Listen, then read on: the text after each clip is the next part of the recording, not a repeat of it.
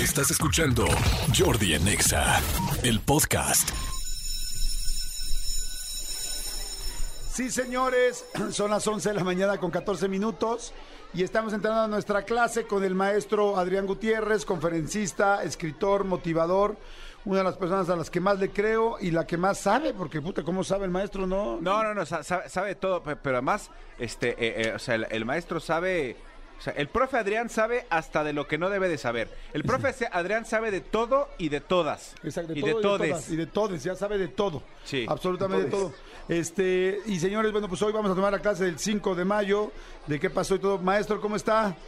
Muy bien, muy bien, gracias. El 5 de mayo, que se debería de llamar... Espérese, maestro, espérese, apenas nos estamos saludando, maestro. Usted chinga, ya nos quiere meter la información así, maestro. No, yo quería dar el título, quería dar el título de la clase. Se Pues llama- sí, maestro, pero maestro otra vez me está interrumpiendo, maestro. ¿Te parece justo, alumno No, Manolo? no, pues es que, o sea, como que apenas nos estamos conociendo y ya nos está diciendo saquen papel y pluma Sí, para un pues- examen sorpresa. Espérese, maestro. Oigan, como ya les dije, Adrián Gutiérrez, este conferencista, escritor, eh, por supuesto también eh, motivador, y me da muchísimo gusto que esté con nosotros. Y hoy nos va a dar la clase del 5 de mayo. Ahora sí, maestro, ¿cómo se va a llamar la clase? El título de la clase se llama Gringo, we save your ass. Así se llama. ¡Qué bonito! Gringo, te salvamos el trasero. ¿Te salvamos del trasero? Sí, sí, así se llama. Todo el mundo hablamos de la batalla de Puebla, pero platíquenos, maestro, ¿qué onda? Porque pues, la gente está más preocupada por el puente que por saber qué pasó. No, y- y- y- y es muy buen puente porque este, a veces se junta con el primero de mayo y lo juntamos todito. Pero mira, mucha gente sabe, en México sabemos que es la batalla de Puebla, que ganamos la batalla de Puebla y me dicen, oye Adrián, ¿cómo explicas eso de la batalla de Puebla? Y le digo, imagínate que va a jugar Brasil del 70 con Pelé, con Garrincha, este, contra México del 78, los ratones verdes. Ok. Y que México del 78 le gana al Pelé del 70. Así más o menos fue la batalla de Puebla Ok. eran el mejor ejército del mundo, el mejor, y se enfrentaban contra México que pues apenas piedras traíamos. O sea, la verdad, la verdad, la verdad. Pero a ver, ¿quiénes eran? ¿Quiénes contra quiénes? Francia Ajá. contra México. Pero a ver, aparte Pero de ¿cuál todo, era la bronca? O sea, ¿por ¿cuál qué? era la bronca? Mira, Francia le traía muchas ganas a México, muchas, muchas, muchas ganas. Ajá. ¿Por qué?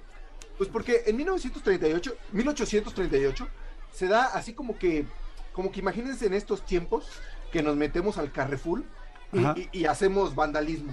O sea, nos sa- sacamos todo, ¿no? Que el Carrefour es una tienda pasteles. francesa. Esa es una tienda francesa. Entonces imagínense que en ese entonces había una pastelería francesa aquí en la Ciudad de México y que unos soldados se meten a comer y no pagan. Y entonces el francés va y se queja y dice, no hombre, es que se comieron mis pasteles y, y aparte cuando les quise cobrar se enojaron y empezaron a romper todo. Y entonces el gobierno francés dice, ah, sí, no le quieren pagar a mi A ver, compa". espérame, perdón, maestro. Perdón, ¿puedo- una una pregunta. ¿Así fue? O sea, la guerra de los pasteles fue así, o sea, todo el relajo se armó porque no pagaron unos pasteles unos militares. Unos soldados, sí. Y entonces dice, ¿Tú sabías eso, amigo? No, la neta no, pero qué bueno que tomé esta clase, que me inscribí a este curso. ¿Qué pasteles serían? Pues yo creo que será digo, un, un croissant, Una, una nushka de ajá, 11. o- un tres leches, el milk. Ahora, también si dices, oye, te voy a dar tres leches, igual si se sacan de onda. Sí, sí, sí, sí. Ah, Sí, pero sí, sí. habría que o ver una por qué. trenza de manzana. ¿Eso fue mucho tiempo antes o Un fue...? strudel. Eso fue mucho tiempo antes, Ah, pero no, ese es cuando alemán. van y se quejan con el gobierno francés, el gobierno francés dice, ah, sí, órale, andas molestando a mi, mi hermanito chiquito, ahí te voy. Y entonces de repente le dicen, oye, ¿qué?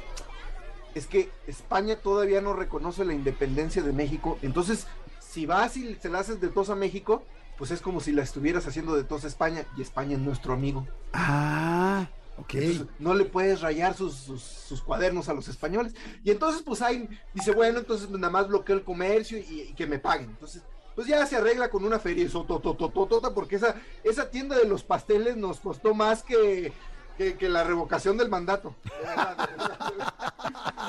¿Tanto? ¿Tanto así? Tanto, tanto así nos costó. Pero Francia dijo, ay, cuando reconozcan tu independencia, me las vas a pagar, hijo de Ok. tu- qué barbaridad. Ajá. Y entonces ya está, ya estamos para 1962. Y entonces México pues seguía pobre, o sea, de verdad, si ahorita nos quejamos de que hay pobreza, en ese entonces sí había pobreza de, de veras, ahorita no. Este, y entonces le debió una lana a Francia, Inglaterra y España y dicen, no nos pagas, ahí te vamos. Y ahí mandan todos sus barcos y Juárez, que era muy buen negociante, dice, oye, pues dame chance, ahí te firmo unos pagarés, como, como acá en esta tienda que, que vamos a inventar, cada semanita me mandas a tu cobrador. Y España dice, ahora ok, no hay bronca. Inglaterra dice, ok, no hay bronca. Los franceses, que eran a los que menos lana les debíamos, dicen, no, hombre, aquí me la pagas. ¿Te acuerdas de mis pasteles? Ahí te voy. Pero no solo eso. Los franceses ya se habían puesto de acuerdo con dos grupos americanos. Grupo número uno, con los conservadores, que decían, oye, pues es que esto de la democracia no nos funciona. Y a nosotros nos encantaría que viniera un príncipe europeo a que nos gobernara. Entonces, ¿por qué no aprovechamos y, y- y- y- y le te ayudamos nosotros, porque te vamos a ayudar, o sea, te vamos a prestar a gente de nuestro ejército para que combatas contra el gobierno liberal de Juárez, que no lo queremos, y entonces podamos este, poner un príncipe europeo. Te late, y los franceses dicen, ¡zas! Va. Y luego llegan los confederados, porque aquí entran los gringos, y le dicen, oye, pues es que queremos hacer dos países acá en Estados Unidos y estamos en guerra civil, los de la Unión, que son los del norte, contra nosotros. Pues ayúdame, ¿no? ¿Cómo ne- necesitas que te ayude? Pues necesito que me mandes armas, necesito que me mandes parque, porque me- los de la Unión me andan dando la torre. Sí, con mucho gusto, mire, si ya tengo el plan, vamos a invadir México, invadimos México y ya que nos consolidemos en México, pues avanzamos para el norte y desde ahí te surtimos todo lo que necesites para ayudarte a que le ganes a los a los de la Unión y entonces Estados Unidos se convierta en dos O países. sea, el asunto era entonces Francia y los gringos contra Los nosotros. No, Francia, y los, co- Francia no iba con los confederados para contra los de la Unión. Acuérdate Ah, que ok. ellos estaban en su revolución. Y entonces eran dos Oye, bandos. los de aquí es donde uno empieza a reprobar el examen, ¿no? Exactamente. Aquí es ese punto donde dices, ah, ajá. Y, y te Ajá. vuelve a explicar el maestro y tú, ajá, ah, ah, sí. ¿Entendiste? Y tú, sí. Está bien fácil, mira. Los gringos andaban en guerra civil, querían dos países, el del norte y el del sur. Ok. Y Francia dijo, yo le ayudo a los del sur para que le ganen a los del norte, pero no me puedo meter directamente, voy a llegar a México y desde ahí te surto lo que tú necesites. Entonces eran Y Francia y los del sur de Estados Unidos contra México. Contra los de Unión, con- contra Lincoln. También contra Lincoln y también contra México. Y en México se aliaron con los conservadores para ganar a los, liber- a los liberales, que eran los de Juárez, y que México tuviera un príncipe europeo como presidente.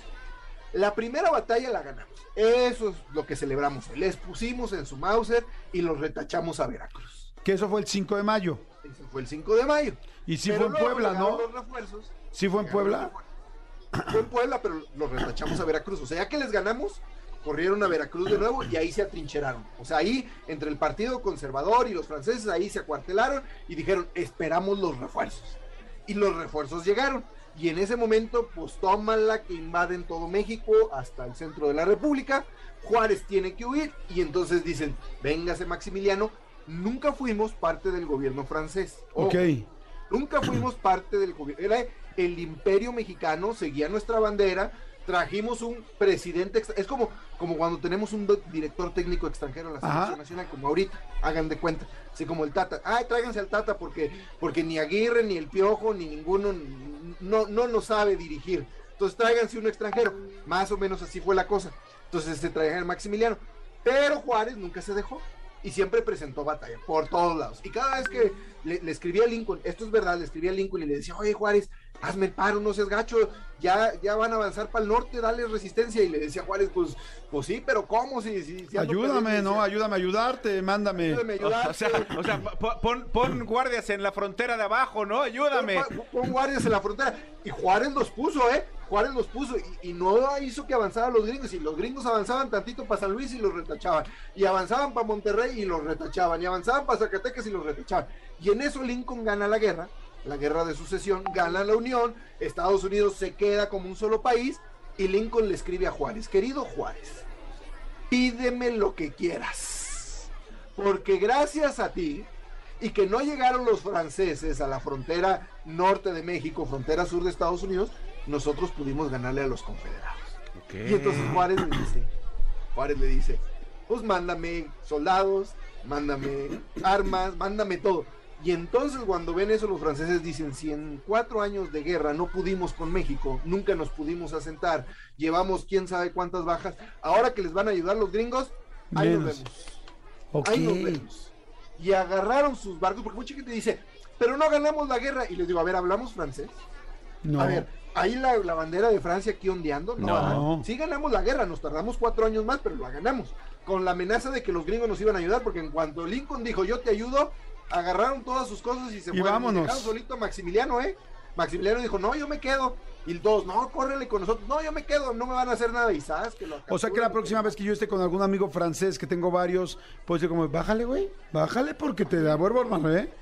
Bájale te vuelvo porque... a romper tu pastelería. O sea, es como, no, no, arme de aquí rollo que te, te robo tu concha. Sí, O sea... que te parto tu croissant. Sí, exactamente, ¿no?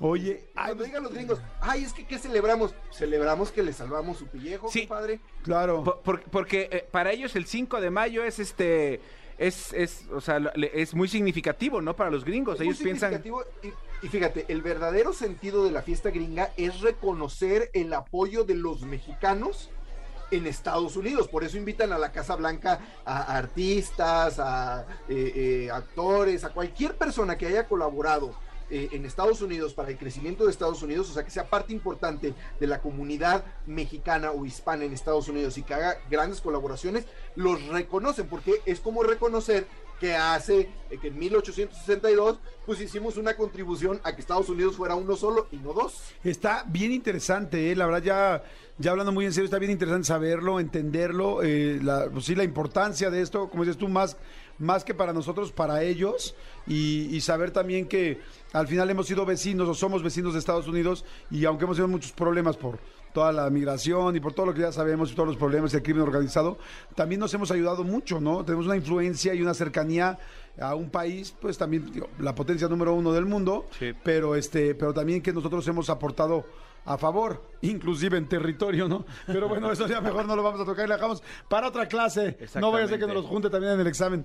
Mi querido Adrián, gracias, muchas gracias, qué interesante saberlo. Y este, ahora entiendo por qué allá para los gringos del 5 de mayo es la fiesta en lugar del 15 de septiembre, como que ellos cin- 5 de mayo es como la fiesta mexicana. 5 ¿no? de mayo. Exactamente. Entonces, este, oye Adrián, tus redes, tu todo para que te sigan y mencionale rápido tus libros también, por favor. Libros, Cómo ser un mexicano exitoso. Y me encantaría regalarles 100 cosas que todo mexicano debe saber, que viene la historia del 5 de mayo. Vayan a mi Instagram, Adrián Gutiérrez Ávila. Instagram, Adrián Gutiérrez Ávila. Síganme y mándenme mensaje de que me escucharon ahí con Jordi, con Manolo. Y a las cinco primeras personas yo les regalo un código para que descarguen un ebook de cualquiera de mis cuatro libros. Instagram, Adrián Gutiérrez Ávila. Y nos vemos pronto. Gracias, gracias. Adrián Abrazo. Gutiérrez Ávila en Instagram. Síganlo ahorita, gánense los libros que están padrísimos, están buenísimos. Gracias, Adrián. Ya aprendimos mucho más hoy, ya sabemos un poquito más. Escúchanos en vivo de lunes a viernes a las 10 de la mañana en Exa FM 104.9.